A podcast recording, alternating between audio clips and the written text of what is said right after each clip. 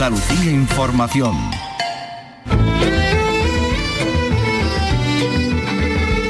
En RAI, Andalucía es cultura. Con Antonio Catón.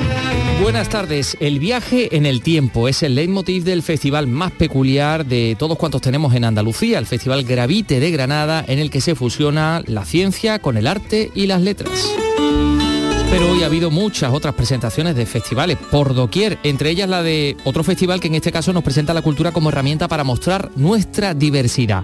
De eso va Escena Móvil. Carlos López, buenas tardes. Buenas tardes. Congrega en Sevilla artistas de distintas disciplinas como la danza, el teatro, las artes plásticas o la música del panorama nacional e internacional. Comienza este jueves y vendrán 12 compañías que protagonizará nueve estrenos. Hoy se pone en marcha el teléfono de prevención contra el suicidio, el 024 y mañana se va a aprobar previsiblemente la elaboración de un código riesgo del suicidio. Queremos poner énfasis en este asunto, hablarlo, naturalizarlo y por eso proponemos una novela, un Ewok en el jardín. Vicky Román, buenas tardes. Buenas tardes. El suicidio entre los adolescentes es el tema central de esta novela con la que el malagueño Pedro Ramos ganaba el premio EDB de literatura juvenil. Un relato directo pero también esperanzado. Lo vamos a escuchar y en la semana de Eurovisión nos ha sorprendido un anuncio.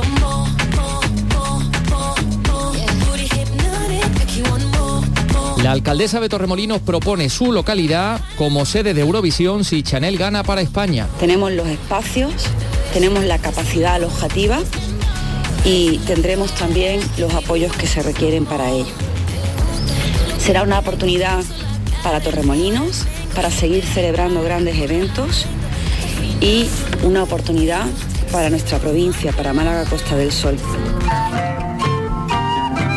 Bueno, y más cosas que eh, les vamos a contar, claro. Luis Alberto de Cuenca cuenta ya con una plaza, una placa, perdón, no una plaza, eh, con uno de sus poemas en el Carmen de los Mártires de Granada, donde se ha presentado el proyecto Poetas en el Jardín, en la víspera en que reciba el premio Federico García Lorca. Y más cosas. El día 16 eh, se celebra o comienza en Coín la Semana del Cine por la que van a pasar un nutrido grupo de actores y actrices andaluces que se van a encontrar con, con alumnos, con estudiantes. Bueno, ahora lo vamos a desarrollar todo, pero queremos que sepan que este programa no sería posible sin la realización de Miguel Alba y la producción de Ray Angosto. Andalucía es cultura con Antonio Catoni.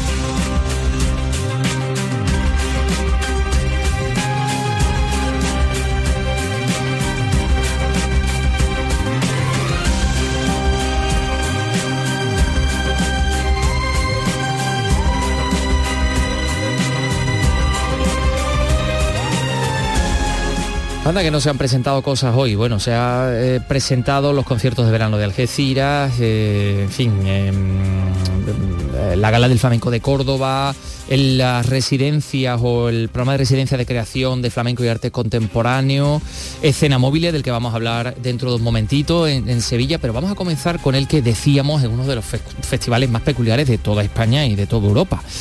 El Festival Gravite, que se celebra en Granada y en su cuarta edición entre el día 22 y el día 2 de junio, 22 de mayo evidentemente y 2 de junio. Y estamos hablando de un festival en el que cabe todo lo que sea cultura, ciencia, comunicación, pensamiento, tecnología. Este año se dedica a el viaje en el tiempo. Ese es el, lema, ese es el leitmotiv de este festival Gravite, eh, en el que va a profundizar Jesús Reina. Granada, adelante. Gravite es un festival extraño porque reúne, junta, mezcla, combina todo lo que en otro sitio va por separado. Los organizadores dicen que es multidisciplinar, abierto, creador, innovador, participativo, gratuito y popular. Pero lo cierto es que no tiene etiqueta posible y si la tuviera habría que quitársela para dar cabida a visitas patrimoniales, presentaciones de libros, conciertos didácticos, conferencias científicas divulgativas, exposiciones, mesas redondas y más cosas. Francisco Cuenca es el alcalde de Granada. Sobre todo de reforzar, de valorar, de señalar y subrayar la identidad y la relación que tiene esta ciudad con su cultura, su patrimonio y los grandes retos y vanguardias científicas y de conocimiento del presente inmediato y del futuro. Y además, los temas a tratar en esta edición del Festival Gravite son imposibles de encuadrar en una categoría o concepto. Vean, cultura Amafic, centroafricana, desarrollos virtuales, cómic, identidad urbana, gastronomía gourmet, novela negra, la física de los aceleradores de partículas, el cante hondo, el viaje de Magallanes y el Cano y un encuentro satelital sobre la proporción en la guitarra áurea granadina. Ahí queda eso. Un galimatías esclarecedor con ciencia, historia, literatura, cine, gastronomía, arquitectura o música. Una cita que saca la cultura a la calle, a los barrios, a los pueblos, a los bares, a las bibliotecas, a los clubes, a los cines, a los cafés y a donde sea menester. Pues claro que sí, donde haga falta. Mm, En fin, aquí estamos dándole vuelta a lo que será un encuentro satelital. Eh, eh, no, tú, muy. Carlos López es muy Yo soy muy encuentro partidario de eso, ¿eh? ¿Eh? Sí, de la física de partícula también, ¿eh? Bueno, pues A fíjate, tope con eso. este Festival Gravita es que lo tiene todo, ¿eh? A tope, Eh, a tope. un totum revolutum. Donde haya un... Donde haya un encuentro a satelital. Por supuesto. Oye, pero, pero seguro que tiene que ver. Bueno, es que además es muy curioso porque es sobre la proporción en la guitarra áurea granadina. Bueno, en fin, ya nos contará nuestro compañero Jesús Reina más, más datos, pero también vamos a hablar de escena móviles, porque este festival, también estamos hablando de otro festival que se ha presentado hoy, regresa el, comienza el próximo jueves. Digo regresa porque regresa efectivamente en su, En su formato habitual, sí. presencial y formato habitual y trae una programación que incluye nueve estrenos y la participación de 21 compañías. Carlos. Nacionales e internacionales, efectivamente. Como, como dices, el Festival de Arte y Diversidad vuelve a la normalidad, recuperando además el certamen coreográfico y añadiendo la convocatoria para creadores andaluces. Al habitual espacio del Teatro Alameda se suman otros dos espacios escénicos privados, el Teatro TNT y el Teatro de la Fundición. De esta manera, y hasta el próximo día 20, pues se ofrece una de las programaciones pues, más heterogéneas de sus 15 años de vida. He podido hablar con tanto con los responsables como con algunos de los creadores. Vamos a escuchar primero a, la- a las responsables, porque son dos mujeres, Isabel Ojeda, responsable de cultura del ayuntamiento, y a la directora artística, claro, cómo no, a Esmeralda Valderrama.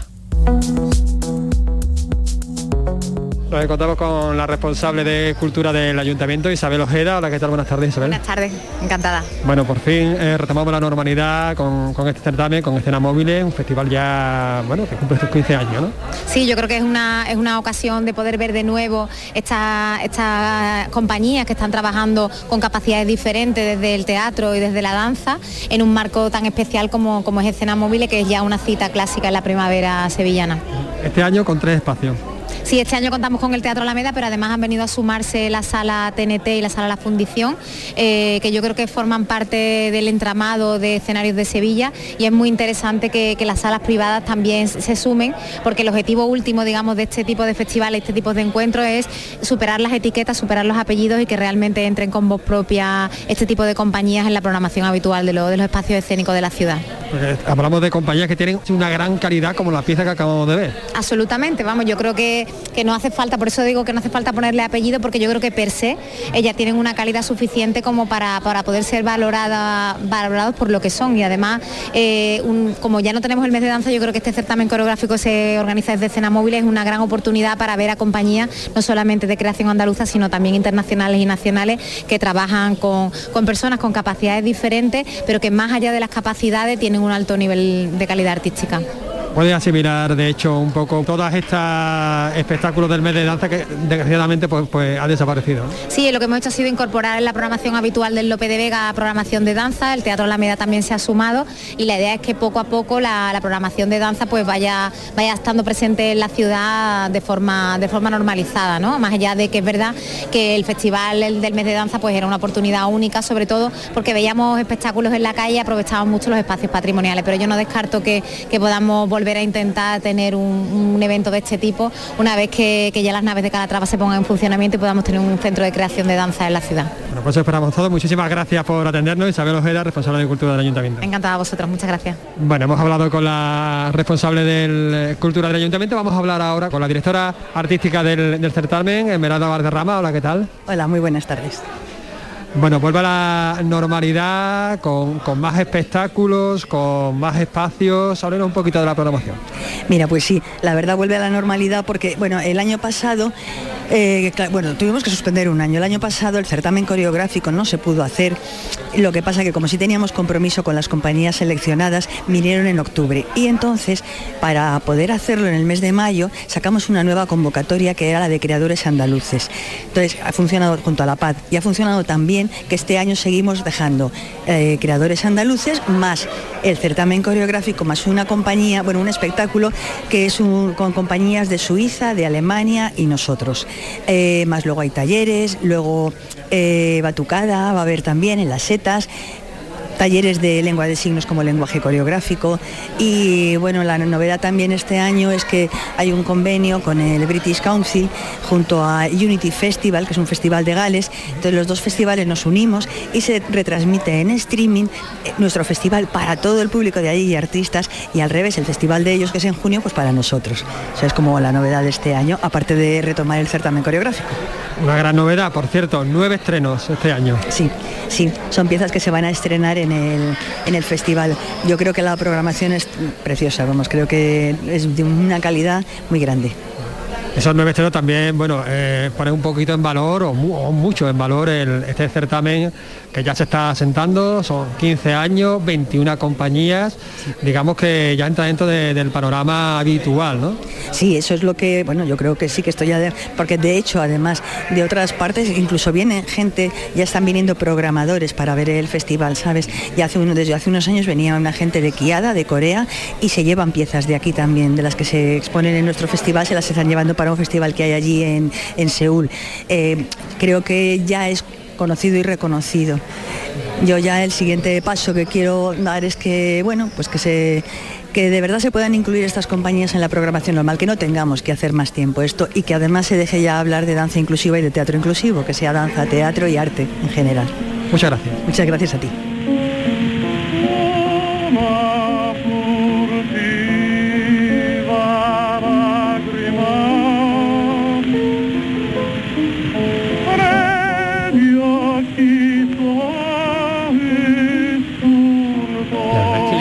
Adjetivo de inclusivo, ¿no? Tú has estado allí en una performance que Efectivamente, te has que- quedado muy sorprendido por la calidad, ¿no? Me, me he quedado completamente anonadado como todos los que estábamos allí por la calidad. Sonaba esta pieza de Rico Caruso, ¿Así? una esportiva lágrima, por eso la, la he puesto así con este crepitar ¿no? de los discos de pizarra. Un poquito de fritura, como decimos aquí en la radio. Un poquito de fritura, pero que le da le daba un toque muy muy especial. Eh, he podido hablar precisamente con, con la bailarina de esta pieza y con otras creadoras. Tenemos que eh, aclarar que la directora artística del, eh, de, dan- de escena móviles se llama Esmeralda Valderrama. Esmeralda, sí, Esmeralda, dicho antes Esmeralda y no hemos quedado Sí, pero eso era por el choque satelital. Yo Ah, creo. yo creo que has tenido ahí un, un encuentro No, un- satelital en sí, tu cabeza. Totalmente. Bueno, eh, entonces, ¿qué te parece si escuchamos a los creadores? Venga, vamos a escucharla. Bueno, hemos hablado con los responsables, vamos a hablar con los artistas, por supuesto. Eh, Vamos a empezar por Eva Gallego. Hola, ¿qué tal, Eva? Hola, ¿qué tal? Tú presentas un espectáculo junto a tu hijo. Sí, una pieza con mi hijo Teo. El año pasado ya presentamos también una pieza y este año nos hemos atrevido con otra. La pieza se llama Circo Sony. Cuéntanos, hablas un poquito de ella. Circo Sony surge un poco porque Teo empezó un día después de ver circo en pantalla grande en casa, empezó a decir Circo Sony. Y cuando Circo Sony con cualquier cosa, haciendo equilibrio con una pelota, bajando debajo de la cama, por debajo de la mesa. Y me resultó muy curioso que lo dijera durante meses, meses. Y cuando se presentó la convocatoria dije, tengo que hacer algo con esto. Y dije, pero Eva, no sabes hacer circo. Y Teo tampoco. Total, que dije, bueno, y me vino una imagen mía de haciendo pipí en el váter y Teo siempre encima mía. Y dije, esto es un poco circense. Y lo que se me ocurrió fue hacer una combinación em, entre, eh, digamos, el día a día de una mañana cualquiera, de una mujer cualquiera, que en este caso soy yo con su hijo, a la hora ponte de irse al cole. Por los malabares que hay que hacer para salir de casa. Entonces como una especie de paralelismo, un juego entre lo que es el de esa mañana y el circo, que tiene como pequeños detalles de circo. Entonces eso es un poco circo Sony. Me encanta la idea. ¿eh? Eh, ¿Cuándo lo podemos ver? Pues el 15 de mayo, este domingo mismo, que es cuando se presentan todas las piezas andaluzas. ¿Dónde? En el Teatro Alameda, a las seis y media de la mañana, de uy, de la tarde, por Dios, qué tempranera, de seis y media a siete es la entrada de público, digamos, y ya ahí empiezan, a partir de las siete empiezan las piezas. Pues ya lo sabemos, de la tarde, no, no, no nos confundamos, no nos confundamos. Vamos a hablar también con Felipe Valera, que también presenta otro espectáculo, háblanos un poquito del tuyo. Buenas, pues yo presento con, con Teresa, compañera de danza móviles, y la obra que, estoy creando con ella se llama Ficción, que trata sobre el estado de necesidad de un eximente de responsabilidad penal. Eh, para mí trato desde, porque yo estudio derecho, ¿no? entonces veo el derecho como si fuese una ficción, ¿no? como que está todo regulado, todo estructurado. Y para mí es como querer ir más allá de todas esas reglas, de todo eso, ortodoxia. Entonces, bueno, con diferentes elementos, con luchas entre nosotros, vamos recorriendo como esos estados hasta repensar la supervivencia, que a lo mejor podemos sobrevivir juntos y quién sabe dónde, dónde llegamos. Como alguien de derecho de este, de este mundo tan estructurado, acaba siendo arte y cultura y danza. Porque me gustan ambas, ambos ámbitos, ¿sabes? Tanto la danza como el derecho me parece que es súper importante para la vida en general, ¿sabes? Como las artes escénicas, el arte como el desarrollo de la personalidad y el derecho como aprender cómo, cómo rigen las reglas de la sociedad, que para mí es primordial. ¿no? Bueno, pues vamos a hablar con otra artista muy joven, ya se llama Ángela Olivencia, y vamos a preguntarle por su espectáculo. A ver, Ángela, cuéntanos. Hola, buenas. Pues mi espectáculo se llama Ni Europa ni yo y es un espectáculo de danza teatro con música en directo, con el espacio sonoro creado por David Ion Dinganina, el DJ, y, la bailarina que me acompaña, bailarina intérprete eh, Reyes Vergara, mi amiga y compañera de danza móvil. Eh, bueno, la pieza es una pieza corta de 15 minutos eh, que hace una comparativa de va de lo pequeño a lo grande, ¿vale? Tenemos lo pequeño, es Ángela de la Infancia, es una obra autoficcional en la que se expresa um, un sueño que esta niña tenía de pequeña por cumplir y hacemos una comparativa directamente con lo grande, con, Europa, con las expectativas, esa niña que tenía esos sueños. Y, esa Europa que, que te prometía esas expectativas en los años 2000, está más o menos situada la pieza. Entonces, eh, en realidad lo que estamos hablando es de las fronteras de las fronteras que, nos ponemos nosotras mismas y también de las fronteras que nos pone la sociedad, tanto como artistas, eh, como mujeres eh, y también como, como individuos en una sociedad y en un, mapa, donde situamos en, el mapa. Y bueno, esa es la pieza. Interesante. Y bueno, los tenéis ahora aquí en, Danza Móviles, pero ¿lo vais a llevar, vais a girar?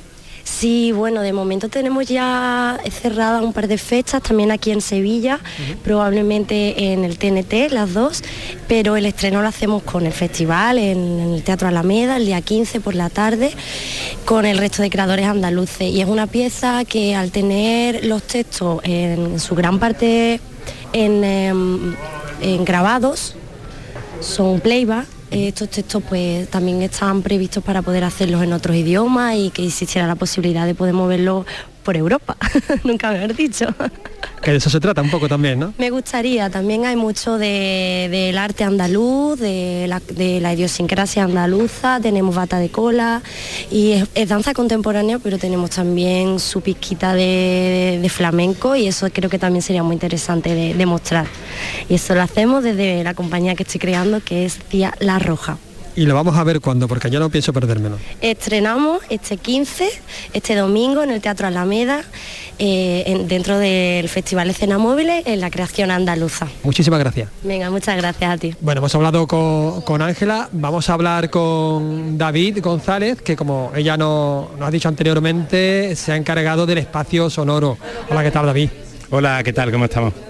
Bueno, ¿cómo ha sido ese trabajo de, mezclar eh, música contemporánea, electrónica con, flamenco, en con tantas cosas? Bueno, pues ha sido, ha surgido de manera muy natural, en verdad, porque Ángela me, ofreció la oportunidad de participar en esta pieza.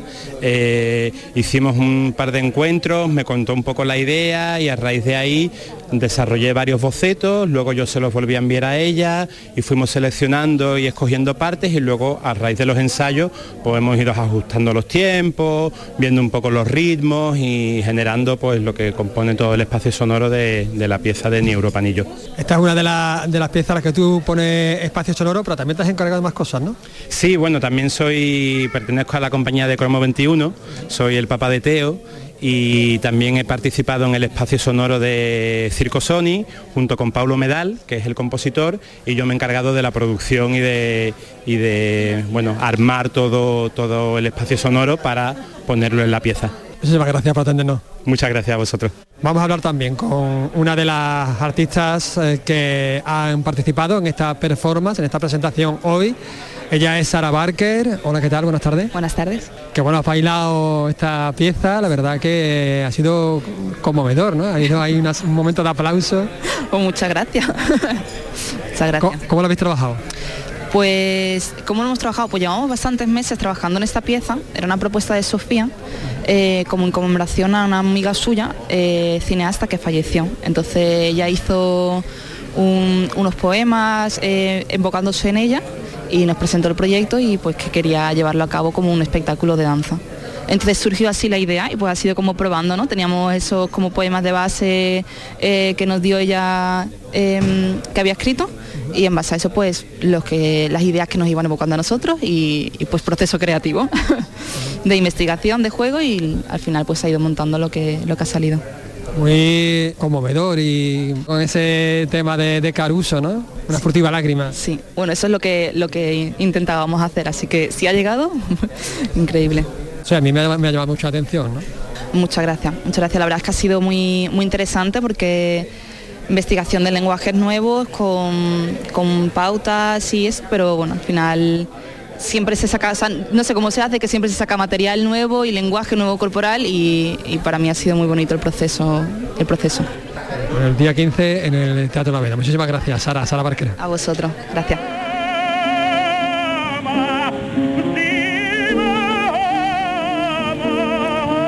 Bueno, bueno, Carlos, qué, qué completa panoplia de artistas que no- nos has presentado, el, resto, el resto no lo he traído porque se me han escapado. Se te han escapado. sí, se me han- estoy a la Se caza, yo estoy. ¿sabes? No, porque Con un cazamariposa gigante. Claro. Caza artistas. Te conocen en toda Andalucía, te conocen de tu audia, de tu audacia. Sí, huyen. Sí, sí, sí, sí. Bueno, pues nada, tenemos que decirle a todo el mundo que Carlos López no, no muerde. No, no.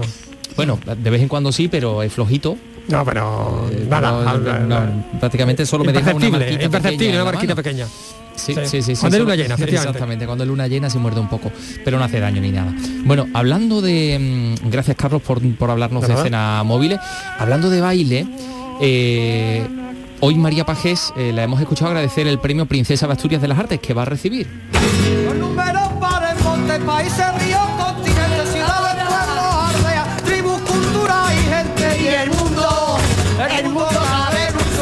Bueno, el premio que va a compartir con la cantadora Carmen Linares. Así hablaba María Pajés en Canal Sur Televisión. Este reconocimiento eh, tiene un- una carga simbólica enorme, que es un reconocimiento al flamenco, que sea Carmen Linares, a la que admiro, a la que quiero y, que, y por la que estoy súper feliz que seamos además las dos. Eh, es una cosa maravillosa, pero como digo, lo, lo importante es que es un reconocimiento al flamenco, en, en mi caso además un reconocimiento a la danza y, y está bien que desde una institución se- esto se tome en cuenta y que de estas otra, otros reconocimientos se le den al flamenco y, y que, y que sea más justa ¿no? la, la- la mirada hacia el flamenco desde nuestro país. ¿Dónde los Bueno, se escuchaba detrás Vicky como una especie de como una La chalaparta. formaba parte de una actuación también. De, del una música, espectáculo de- es que creo que estaba en su centro, el centro María que fue, en Fuenlabrada, ¿no? en Donde está Fuenlabrada. presentando, bueno, está preparando el próximo El espectáculo próximo. que lo va a estrenar dentro de poco. Bueno, pues ahí estaba la voz de la gran María Pajés y nosotros hablando de flamenco les vamos a contar que la Universidad de Granada va a poner en marcha la segunda edición de un programa de residencias de creación en torno al flamenco y al arte contemporáneo. Tiene por título Los Tientos. Se abre la convocatoria para que creadores de distintas disciplinas, edades y procedencias soliciten una de las ocho plazas para esta visión que se va a desarrollar entre el 15 de septiembre y el 15 de octubre de este año. Susana Escudero, Granada, cuéntanos. La beca consiste en alojamiento y manutención durante su residencia de un mes en Granada, además de una ayuda de 1.500 euros para poder desarrollar su proyecto, que después será expuesto la primavera del año próximo. Se trata de que durante su estancia trabajen a partir del flamenco en el lenguaje artístico que elijan. Víctor Medina, vicerrector de Extensión Universitaria. Esa idea de trabajo compartido entre distintas disciplinas, entre distintas trayectorias profesionales de gente que está iniciando su trayectoria o artistas ya más consolidados, de distintas procedencias geográficas, un espacio, ya digo, de creación de sinergias en pro de, de una creación interdisciplinar. Este año se suman nuevas instituciones como las fundaciones Archivo Manuel de Falla y la Federico García Lorca, que pondrán sus recursos a disposición de estos creadores. Como decía la presidenta de la segunda, Laura García Lorca, Granada es un buen foco de inspiración. Esta ciudad es un lugar ideal para cualquier joven creador a los que claramente tenemos que apoyar para iniciar sus trayectorias como escritores, como artistas plásticos, músicos, etc. Además, recibirán formación con actividades también abiertas al público general de la mano de profesionales de la talla de Fuensanta La Moneta, Juan Carlos Lérida o Rocío Márquez, entre otros. Eh, grandes, grandes eh, formadores estos, estos profesionales. También tenemos que hablar de otro grande como es Manuel Moreno Maya, el Pele, que junto a la bailadora fue en Santa Blanco y el guitarrista José Antonio Rodríguez, cordobeses, eh, pues van a participar en la Gala del Flamenco que se va a desarrollar el próximo día 18 en la Diputación de Córdoba porque van a conmemorar el vigésimo aniversario del certamen de jóvenes flamencos. Mar Vallecillo, Córdoba. Se trata de un evento que cumple 20 años y por el que han pasado más de un millar de jóvenes promesas del flamenco, muchas de las cuales alcanzando la fama.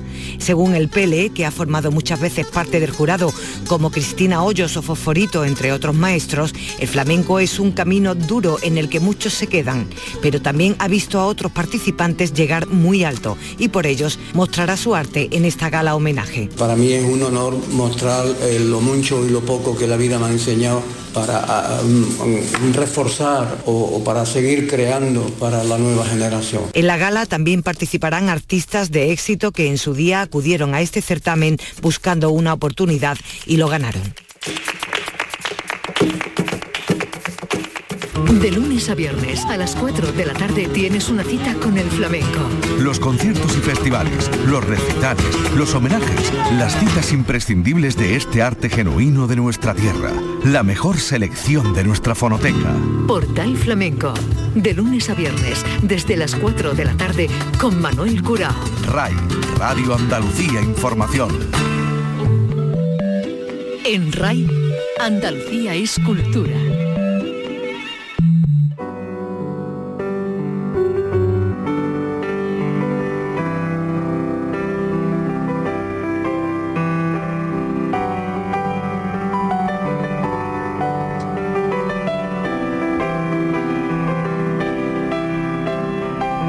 Luis Alberto de Cuenca cuenta ya con una placa eh, con uno de sus poemas en el Carmen de los Mártires de Granada. Allí ha sido recibido esta mañana por el alcalde de Granada, que ha presentado un proyecto Poetas en el Jardín de los Mártires, un espacio en este histórico recinto que va a estar compuesto por placas con poemas de los ganadores del premio Lorca de Poesía, como es el caso. Luis Alberto lo va a recibir eh, en el día de mañana. Susana Escudero, Granada, cuéntanos. El poema La despedida de Luis Alberto de Cuenca ha sido el elegido para esta placa, la primera, a la que se sumarán las de los otros ganadores del premio, que lleva el nombre de Granada y de su poeta más universal, Lorca, algo que para el galardonado es todo un honor, Luis Alberto de Cuenca. Es un honor inmenso para mí el haber sido premio Federico García Lorca, entre otras cosas porque una de mis primeras lecturas, cuando era niño, era la edición de obras completas de Federico García Lorca que publicó Aguilar en su colección Obras Eternas a cargo de Arturo del Hoyo. Yo iba a todas partes con ese librote lleno de todas las maravillas que había escrito Federico. Esta tarde en el Centro Lorca continúan las jornadas de homenaje al escritor con un encuentro titulado Luis Alberto Íntimo, en el que la poeta y pareja del homenajeado Alicia Mariño y el editor Jesús Ejido compartirán aspectos poco conocidos de la vida y obra de Luis Alberto de Cuenca. Después habrá una lectura poética protagonizada por el propio de Cuenca y Alicia Mariño. El acto oficial de entrega del premio Lorca tendrá lugar mañana miércoles.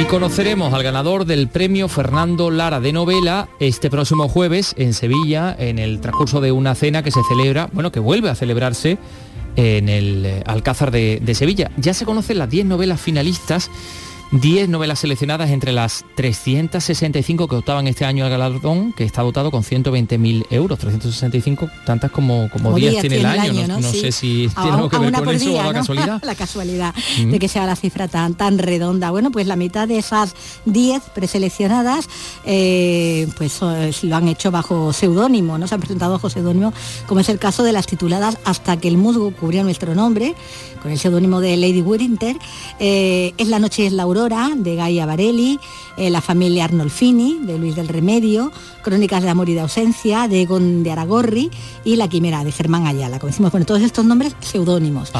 Y luego, mm, aparentemente, nombres reales mm, serían eh, los autores de las otras cinco finalistas, ¿no? Santiago M. Sánchez, de Cuestión de Equilibrio, Andrés Alonso Castillo, del Evangelio del Tarot, Juan Luis Pulido, del País que nunca existió, José Enrique Dinucci de, de Bocar al Viento y Carmen Bretones Martínez de Una historia compartida. Esos son los títulos y esos son los nombres y esos son los seudónimos que, bueno, que si alguno de, de ellos está escuchando, pues ya sabrá que está entre esos finalistas, ¿no? Pero sí que es verdad que es difícil, aquí ahora mismo no, sería muy aventurado saber quién está detrás, ¿no? De, de cada uno de ellos. De que van esta, estas novelas, ¿no? Porque con estos títulos tan, tan variados, ¿no? De unos y, otros. Sabemos que una va de, amor y de ausencia, porque así lo dice el título, ¿no? este es bastante más, más expresivo. Mm, sí. Pero, nos entraremos Lo del Evangelio del Tarot suena así también como más a, priori más esotérico, pero bueno, eso son cábalas, ya no nos vamos a enterar eh, el jueves y un poquito antes, son cábalas, ¿verdad? Sí. sí, sí, bueno, pues nos enteraremos el, jueves, la literatura que también sirve para acercarnos a, en fin, a, problemas o a lacras sociales, como puede ser el, suicidio. Enseguida vamos a escuchar al autor malagueño Pedro Ramos, que nos va a hablar de un ebook en el jardín, pero antes queremos eh, dar noticia y dar cuenta de que ya hoy se abre, se ha abierto la Feria del Libro de San Roque en el campo de Gibraltar. Ana Torregrosa, cuéntanos. Se han organizado para estos días numerosos actos en la Alameda Alfonso XI de San Roque, también en colegios del municipio. Y es que los grandes protagonistas de esta edición son los estudiantes. Mónica Córdoba es la concejal de bibliotecas del municipio sanroqueño. Va dirigida principalmente a la comunidad educativa, a los niños y niñas, a los estudiantes de los centros educativos porque no hemos querido centrar pues eso en actividades para ellos, desde talleres hasta cuentacuentos, títeres, pero bueno, también tenemos presentaciones de libros para una población más, más adulta y en la que esos escritores y escritoras pues den a conocer por primera vez esas novelas y se haga un hueco pues en el mundo de la lectura. Hoy martes las primeras actividades en esta Feria del Libro de San Roque son talleres, uno sobre magia y otro sobre el mundo del circo.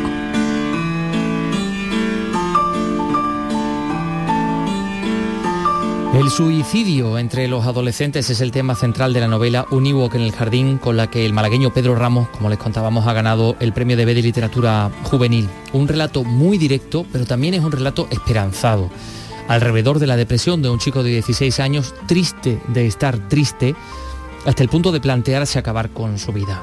Nos ha parecido este un buen día para escuchar a Pedro Ramos hablar de su libro. Fíjate, yo creo que el tema de la depresión y, del suicidio es algo que no se, de lo que no se habla en literatura y que se, ni adultos, ni infantil, ni juvenil, y se debería hablar, porque se debe hablar de todo porque el hecho de que tú no hables de algo no significa que eso vaya a desaparecer, al revés, ese problema se hace más grave, más grave y más grave. Y con la pandemia y la situación actual se ha agravado todavía más los problemas de salud mental, no solo entre los jóvenes, sino también entre los adultos. Así que las estadísticas de la Organización Mundial de la Salud, que en el 2019 eran muy malas, ahora son todavía peores. Sí, bueno, porque está esa depresión aquí tratada, ¿no? La de la que afecta a los jóvenes, eh, tan ligada a esa pulsión suicida, ¿no? Y que, que en otras latitudes arroja además unas estadísticas muy altas. Solo hay que pensar, por ejemplo, en Japón, ¿no? Eso está ahí contado en los libros, por ejemplo, de, de las novelas de Murakami, o en el hecho de que exista ese bosque de los suicidas, que bueno, que aquí también tú mencionas, ¿no? Sí, claro, ese- esa información está en internet al alcance de, de todos. Qué grande Murakami, cómo me gusta. me encanta cómo escribe Murakami. Sí, porque habla Es mucho un- también de eso, del suicidio entre gente joven y sí, sí. Sí, es curioso porque es verdad lo que tú dices, es una en, en Japón además es algo bueno, por- tristemente eh, por su cultura, eh, yo creo que es algo que está muy instalado, ¿no? El- por la exigencia y eso está llegando aquí, eso está llegando a, a España, está instalándose en la cultura de, de nuestros jóvenes, cada vez les exigimos más y no les damos las herramientas necesarias para que puedan gestionar esta, esta situación. Entonces, bueno, mm, el libro lo que pretende es dirigir la mirada del lector hacia estos chavales para que eh, puedan manejar mejor esta, esta situación, porque en el, fin, en el fondo el libro es eh, tiene un mensaje muy positivo, como has podido ver.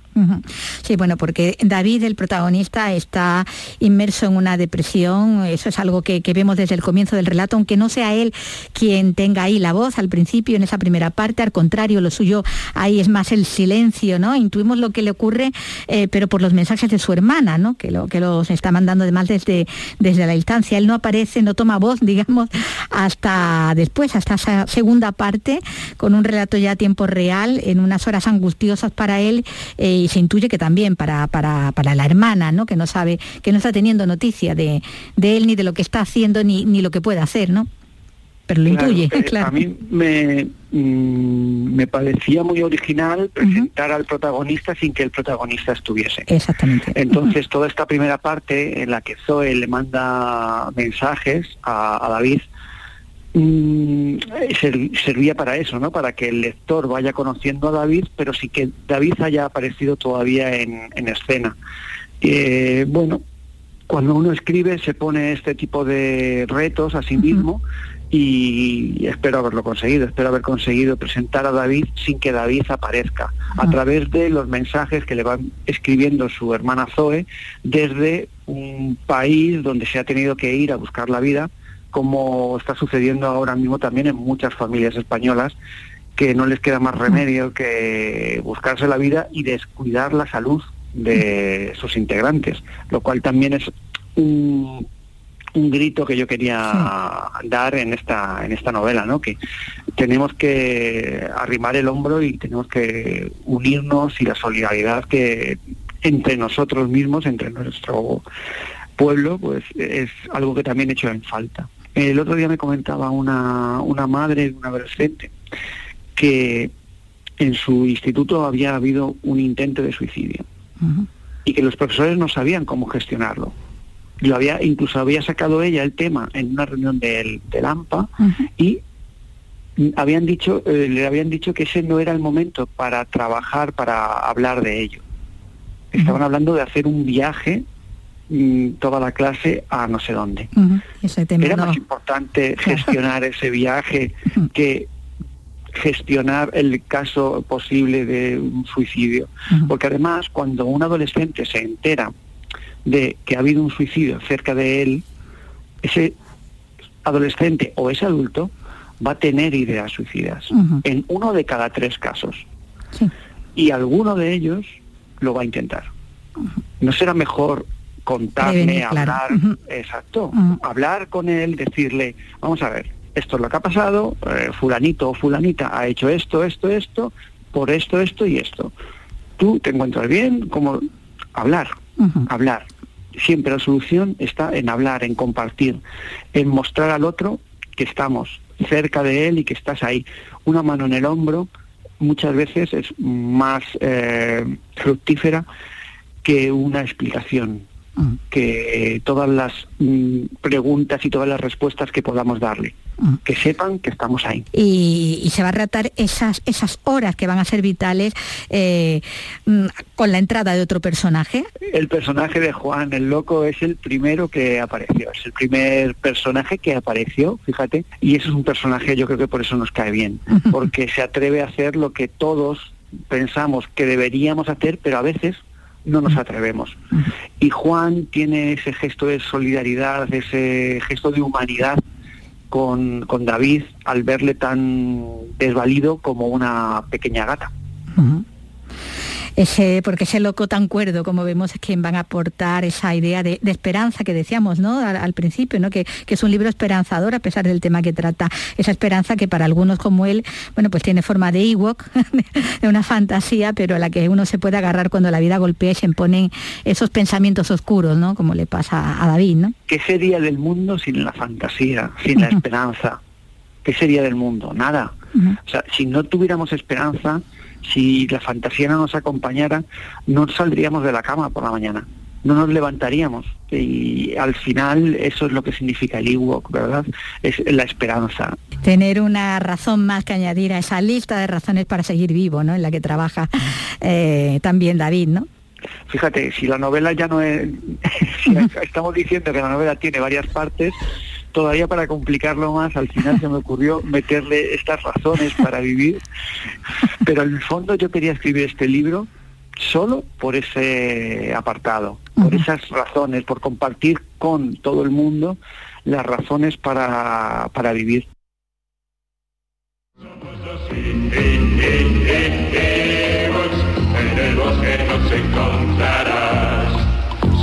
esta ocurrencia, esta ocurrencia de los Ewoks que están en el bosque. que a los que nos referíamos. Eh, eh, claro, yo la creo fantasía, bueno, es como una metáfora. Pero aquí se ve ya una metáfora. más literal. Pero eh, en cualquier caso tenemos que recordar que pues hoy se ha puesto en marcha el teléfono de prevención contra el suicidio, que es el 024, es más, decíamos, mañana se aprobará previsiblemente la evaluación de un código de riesgo del, suicidio y bueno, y queremos que hay que hablar de ello y ha sido fantástico eh, poder contar con Pedro Ramos y que nos hable de su un Ewok en el jardín. Bueno, eh, enseguida seguimos con más cosas. 3 y 41. Los principales contenidos informativos de cada provincia de Andalucía están en Nocturno en RAI. Las mejores entrevistas de actualidad las tienes en el programa Resumen de la Medianoche. Con los protagonistas de cada día porque son noticia. De lunes a viernes en la medianoche, Nocturno en RAI. Andalucía en local. Con Beatriz Rodríguez. RAI, Radio Andalucía Información.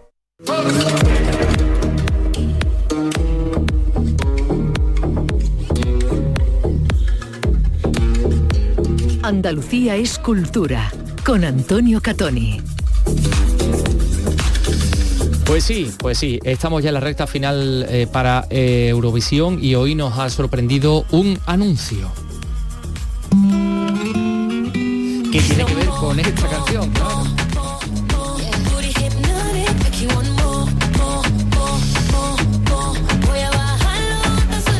A ver, Torremolino se postula para coger el Festival de Eurovisión si Chanel lo gana para España. Lo ha dicho Margarita Belcil, la alcaldesa de Torremolinos, lo ha dicho esta mañana, la escuchamos.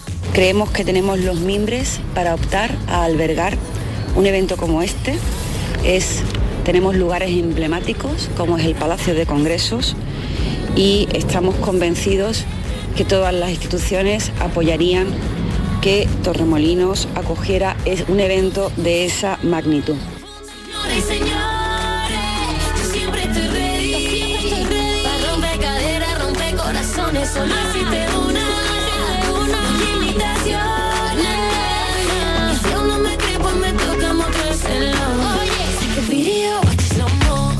Bueno, pues nada, veremos a ver qué pasa. Pero Yo claro, lo slow ¿eh? significa cámara lenta. La alcaldesa de Torremolinos, oye, que le ha faltado tiempo para, adelantarse, para proponerse. Ya la he visto ya ganando. Bueno, ojalá, ¿eh? ojalá, claro que sí, ojalá se pueda celebrar en, en Torremolinos. Hacemos un programa especial, ¿no? Sí, hombre, por supuesto. y, vas a estar tú moviendo las caderas como, Por supuesto, con mi flow, con mi flow endiablado. Sí. Un apunte eh, sobre patrimonio. ¿eh? La Oficina del Defensor del Pueblo Andaluz ha incoado una actuación de oficio ante la Consejería de Cultura y el Ayuntamiento de Écija en torno al estado de conservación de un convento de Écija, el convento de la Merced, propiedad de la Archidiócesis de Sevilla, a cuenta del desplome que ha sufrido una parte de la techumbre del inmueble. Eh, es una resolución del pasado 12 de abril en el que dice que ante este desplome bueno, pues pide cuenta eh, sobre esta información publicada y, quiere conocer con mayor detalle el estado real del inmueble y de estos elementos. Enseguida vamos a estar hablando de, Fernando Contreras, de uno de los grandes constructores de decorados de España en el ámbito de, Almería pero ya que nos vamos a meter en terrenos cinematográficos, les vamos a hablar de la Semana del Cine de Coín, que se va a celebrar a partir del día 16, entre el 16 y el 22 de mayo. Eh, esta localidad malagueña pues va a disfrutar de la segunda edición del Cine de Coín y durante una semana pues se van a celebrar charlas formativas en las escuelas e institutos eh, con un nutrido grupo de actores y actrices andaluces. Mati, por la cuéntanos. Una serie rodadas en la ciudad del cine, un espacio que se aspira a reactivar y cuyo proyecto ya está en marcha.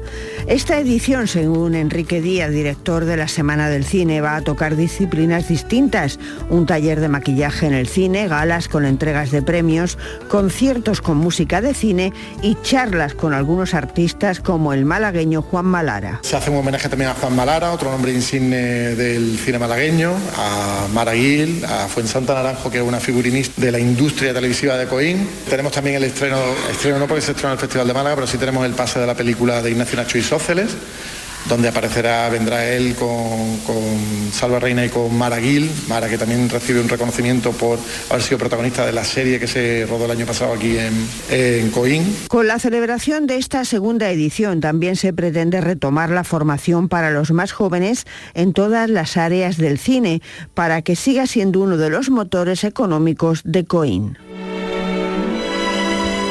Gracias Mati Ípola y ya está por aquí merodeando eh, nuestro querido Paco Comezallas porque esta noche mañana tenemos cine clásico en nuestra televisión.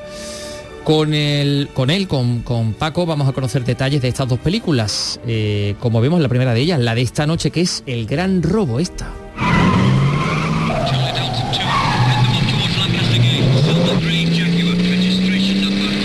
Bueno, y, y el gran robo no es otro que el, el robo real, ¿no? De- del tren correo de, de Glasgow, que tanto dio que hablar y esta es, bueno, pues una de las primeras a- a- aproximaciones a este caso. Y bueno, aquí estamos escuchando pues una persecución de coche, la primera que rueda Peter James, el, el director, antes de, de Bullet, ¿no? Paco, ¿qué tal? Hola. Hola, buenas tardes. ¿Qué tal? ¿Cómo estamos? Estábamos Eh, hablando eso, de la, de la- velocidad. exactamente, esas escenas de acción que, que las bordaba, ¿no? Después en Bully aquello Sí, ya. sí, sí. Sí, eh, estaba yo pensando, digo, eh, esta es eh, exactamente ya el, eh, cuando ya se ha producido o se va a producir eh, el asalto al tren correo o es un anterior en el que roban unos diamantes, Creo va a que la cárcel, anterior. porque creo que es la Sí, sí, primera la que ya eh, fue una cosa así sorprendente, que en el año 67 no Sí. se habían hecho ese tipo de cosas en el cine. Y esa fue la que, como tú bien dices, le dio pie para ir a Hollywood, porque este hombre, que a mí siempre me sorprende mucho, como estoy acostumbrado a verle en muchas películas Americana, americanas, como ¿verdad? Director, decir que sea británico. como director yo me creía que Peter Yates era americano, pues no, es, es británico y entonces pues había hecho esta película y esta fue la que llamó la atención de Steve McQueen en su doble condición de actor y productor y dijo pues este Yo es este el me lo que pido. para a este Pero es director que- me lo pido. pero, pero es que después eh, llegó Robert Redford con un diamante al rojo vivo, llegó eh, Robert Mitchum con El Confidente, llegó Dennis Quaid y Cher en Sospechoso, bueno, hizo muchas películas en. Hollywood. También de vez en cuando volvía y hacía algo, ¿no? Trabajó con Peter O'Toole, con Ujú. Albert Finney, con, con los grandes actores británicos. Pero Eh, bueno, que grandes actores británicos hay aquí en esta película, que es una de acción eh, y que tiene además, bueno, eh, su, su base ¿no? y su guion está en un hecho real que tampoco tenía mucho, mucho tiempo, eh, mm, pero Sí. bueno, que tiene ahí ese elenco de, de- de grandes actores de, británicos también, ¿no? Sí, eh, el hecho, como tú dices, había pasado tres o cuatro años antes, allá por 1963, y fue una cosa que la verdad es que... mm, Sí, dio la vuelta al la mundo, ¿no? Claro. Aquello de, de desvalijar el tren correo mm, que... Eran 8.000 que venía de millones de pesetas de entonces, al cambio. era una, una cosa bien y que además eh, eh, fue un plan de alguna manera pensado y diseñado casi cuando él estaba en la cárcel por, mm, Bien, eh, que estaba cumpliendo condena por el primero de estos, Sí, el robo ese robos, de diamantes al que yo hacía referencia antes. Y este señor que se le ocurrió esta cosa es el que está interpretado en, en la película por Stin- Baker que no sé hoy si a alguien le sonará mucho, pero en los años 50 y 60 pues era un actor primero muy popular, Es verdad que no siempre encabezaba los repartos. Sí, era más secundario, pero bueno, que estaba ahí en muchas películas. Zulu, ¿no? Por ejemplo, estaba en también Zulu, Zulu. está- sí, es que eh, tenía como, como dos grandes eh, mm, núcleos donde él ejercer su profesión. Una era eh, eso, mm, superproducciones tipo Zulu, Los Cañones de Navarone, antes había estado en El Hidalgo de los Mares, ¿sí? y luego estaban eh, películas, por ejemplo, de Joseph Losey, ¿no? Sí, El más Criminal, más- Eva, mm, más de donde, autor, ujú. donde daba rienda suelta a su talento dramático. Y parece ser que en un momento dado pensaron en él como posible James Bond. Ajá. No sé exactamente cuándo, si antes sí. de que llegara Connery o en ese momento en que Connery dijo que ya no Sí, quería que se hacer fue, que más y entonces buscaron aquel sustituto rarísimo que era George Lanceby. Sí, sí. No sé. Sí, No, puede que no, fuera en, en esa época. No sé. en- Hombre, planta sí, elegantón era, eso sí, Mm. pero ahora cuesta trabajo ver- visualizarlo, ¿no? Como, como, como James Bond, bueno, ahí también, Mm. o sea, el protagonista de Frenesí, ¿no? La de la última de, de Hitchcock también es otro de los... Ujú. está Frank Foster. Finlay, que fue Portos en aquella versión de Los Tres Mosqueteros que dirigió Richard Lester, aquella que tenía un reparto súper Sí, lujo. espectacular, Michael York era D'Artagnan. Oliver Reed Athos, Ujú. estaba Faye Dunaway como Milady, La Milady, sí. estaba Raquel Welch. eh, yo, yo últimamente hago un spanglish ahí rarísimo, yo no sé por qué a Raquel Welch me sale siempre un nombre muy raro. Sí, ah, pues yo me lo escucho muy bien, Raquel Huele. Estaba sí, Geraldine Chaplin como la reina de Francia, en fin, había muchas, Sí, sí. muchas Elenco eso así como tú dices, o ahora- sea, Charlton Heston como Richelieu, es verdad, que la el verdad cardenal era es que Heston. había ahí una cantidad, bueno, Christopher Lee, bueno, eh, Jean-Pierre Cassel, es que ahí, eh, eh, lo ra- ¿quién no estaba? en la- en Exactamente, era ese tipo de, de película donde falta Pues ahí estaba. Frank Finlay haciendo de Portos. Y, y bueno, y está también una señora guapísima llamada Joanna Pettet, Ajá, que, aquí que- que además tiene un A mí me look gusta mucho John Peter. tiene, tiene un look además muy sesentero, Sí, que es, sí, que es sí, una película esas pestañas, esa Mm. sombra de ojo, ¿verdad? Ese rubio, ¿no? De, que de ¿cómo ella. eran los años 60? Pues, Pues como Joanna Peter, sí, sí, sí. es un poco la, la imagen, ¿no? De esta, de esta historia, como decimos, bueno, pues con todo el ritmo, ¿no? Que tiene el thriller y donde, bueno, lo que está muy cuidado es la, muy detallado es la reconstrucción de cómo es el plan mm, para perpetrar este robo, ¿no? Que bueno, que ha quedado ahí como uno de los históricos, ¿no? Sí, es como, como una crónica, una crónica periodística. Es que Sí. en cine cuando se habla de la crónica parece que estamos hablando de la etapa del neorrealismo, aquella sí, de las primeras películas, Roma Ciudad Abierta, Ladrón de bicicletas. No, no, es como una crónica periodística. periodística, sí, sí. Es una cosa como. Además es que se atiene mucho a los hechos. E- Eso alguna vez algún crítico, algún historiador le ha dicho, mucha imaginación no tenía, ¿eh? Porque vamos, aquí lo único que se limitó es a poner en lo que, Lo que había lo- pasado. que había pasado. Y luego también había una cosa que era muy propia de la época en, en cine, no sé hasta qué punto en literatura, que era prescindir de, de datos. De, O sea, por ejemplo, aquí con Joana sí que hay una mínima historia así de amor, Sí, sí. pero, pero está simplemente eso, Muy insinuada. diluida, sí, no, no, no, no quieren contarnos cosas. De, O sea, eh, lo, lo No nos básico quieren distraer de- de la película- historia del lo básico de esta película es que los personajes actúan no hablan, no, no nos cuentan, en realidad no sabemos. O sea, ¿por qué roban? Pues porque quieren dinero fácil, Ya. tenerlo y tener la vida Sí, otras motivaciones y menos Sí, más sí, no, profundidades no, no, nos pero otras cosas así, como unas posibles venganzas, que, que los bancos les hayan tratado mal, que quieran burlarse del sistema, que, que eso se ve luego en otras que películas de tengan un pariente enfermo y que, que necesiten eh, dinero para curarlo. Y eso aquí, no, no, mira, Aquí eh, es no, como es buscando que- la aventura, ¿no? De- no, no nos importa por qué lo hacen. El caso es que hacen esto. La verdad es que así eh, Jean-Pierre Melville hizo unas películas policíacas y una de, de serie negra buenísimas, donde los personajes no hablaban, solamente Sí, sí, actuaban. El silencio de un hombre, Crónica Negra, el, el Círculo Rojo, es que eran buenísimas. Esta quizá no llega a esas alturas, pero desde luego eh, Está en esa línea. es muy entretenida.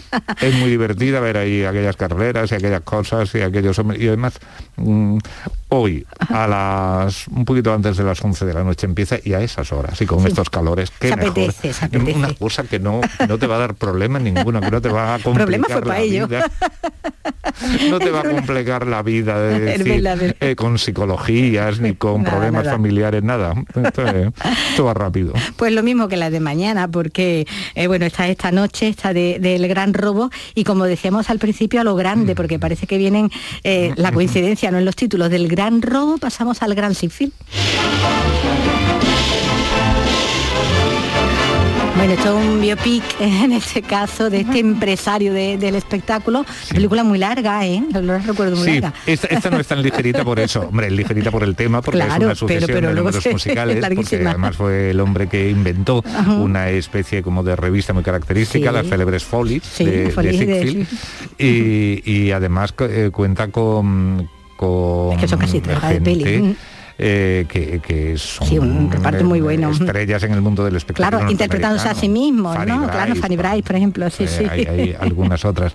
Bueno, de él se encarga William Powell, que lo hace con la elegancia que le caracteriza. Con su pareja también, bueno, con Bernaloy, que también aparece Sí, con como su la pareja segunda habitual, mujer. sí, como eh, esta hacía de Billy Burke. Y luego la primera, que es la que verdaderamente le convence Reiner. de que entre en el mundo del espectáculo, porque era... eh, Una- Es que ella quería ser, y, además quería ser eso, una gran diva de espectáculos musicales. que se había traído de Francia. Pues sí. esa, esa primera es la que Louis interpreta. Luis Reiner, que por cierto le dieron el Oscar a, a Mejor Actriz aquel año.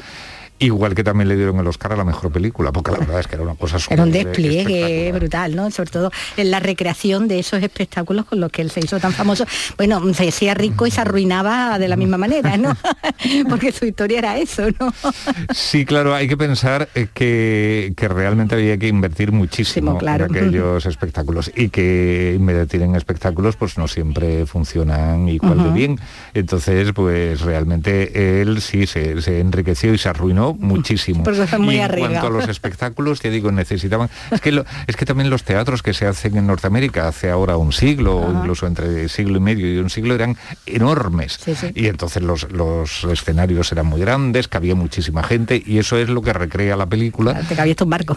Y desde luego, bueno, cabe de todo. pues mete lo que quiera.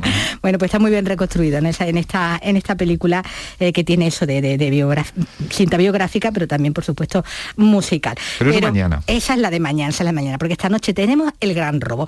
Y ya el jueves volvemos a tenerte, porque también creo que hay coincidencia de título, el jueves y viernes con, con hombres. Eh, el hombre que no sé qué y el hombre que no sé cuánto. bueno, pero eso ya hablamos jueves. Hasta el jueves, Paco. Hasta luego.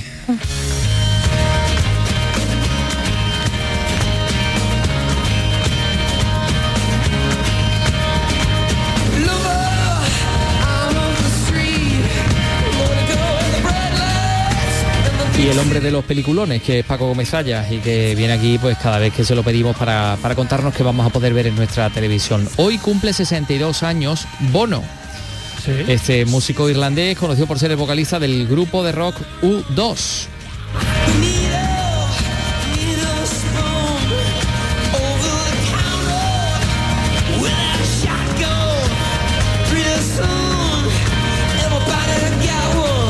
Activista político además, especialmente comprometido con el combate a la pobreza en África, a favor de la cancelación de la deuda externa de los países del tercer mundo. Una labor reconocida, entre otros por sus eh, nominaciones consecutivas al Premio Nobel de la Paz en el año 2005, en el año 2006, caballero comendador de honor de la Orden del Imperio Británico además, fíjate.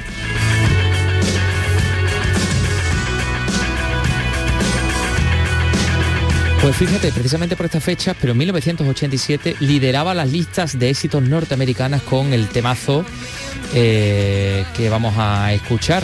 Con este todavía no he encontrado lo que yo estoy buscando, querido Carlos. Efectivamente, es, es muy, es muy de, de estrella de rock británica eso de ser de caballeros de la Orden del Imperio Británico. ¿Verdad? Sí, sí. Yo estoy esperando que me, alguna ¿Tú vez me me llame algún, día, no ¿sabes? sé, Levante te el teléfono. Hombre, a lo mejor a nivel más local, en camas, te pueden dar algún tipo de condecoración de caballero no, de alguna no orden. descarto, no, ni lo confirmo ni lo desmiento. La orden del tesoro de Carambolo, por ejemplo. Puede ser. Deberíamos crearla ya. Pues sí, este es el tema al que yo me refería.